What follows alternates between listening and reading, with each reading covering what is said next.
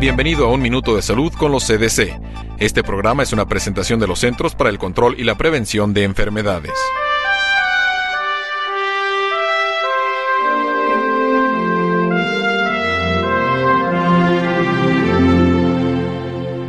Las caídas accidentales son una causa común de lesiones en los adultos de edad avanzada. En 2003, cerca de 14.000 ancianos murieron y más de un millón y medio fueron atendidos tras sus caídas en las salas de emergencia.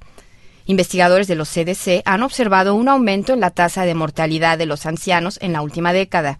Los hombres tienen más probabilidades de morir por las caídas, mientras que las mujeres tienden más a sufrir lesiones graves. Las mujeres también son más propensas a fracturarse la cadera y a requerir hospitalización.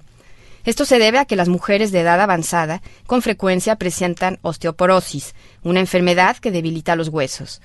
Para disminuir las probabilidades de tener una caída, es importante que practique ejercicio en forma regular y que el médico mantenga un control de sus medicamentos.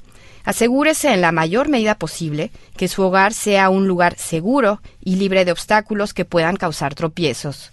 Para más información sobre la salud, visite www.cdc.gov y haga clic en la esquina superior derecha para ingresar a CDC en español. Le invitamos a que nos acompañe la próxima semana en una nueva emisión de Un Minuto de Salud con los CDC.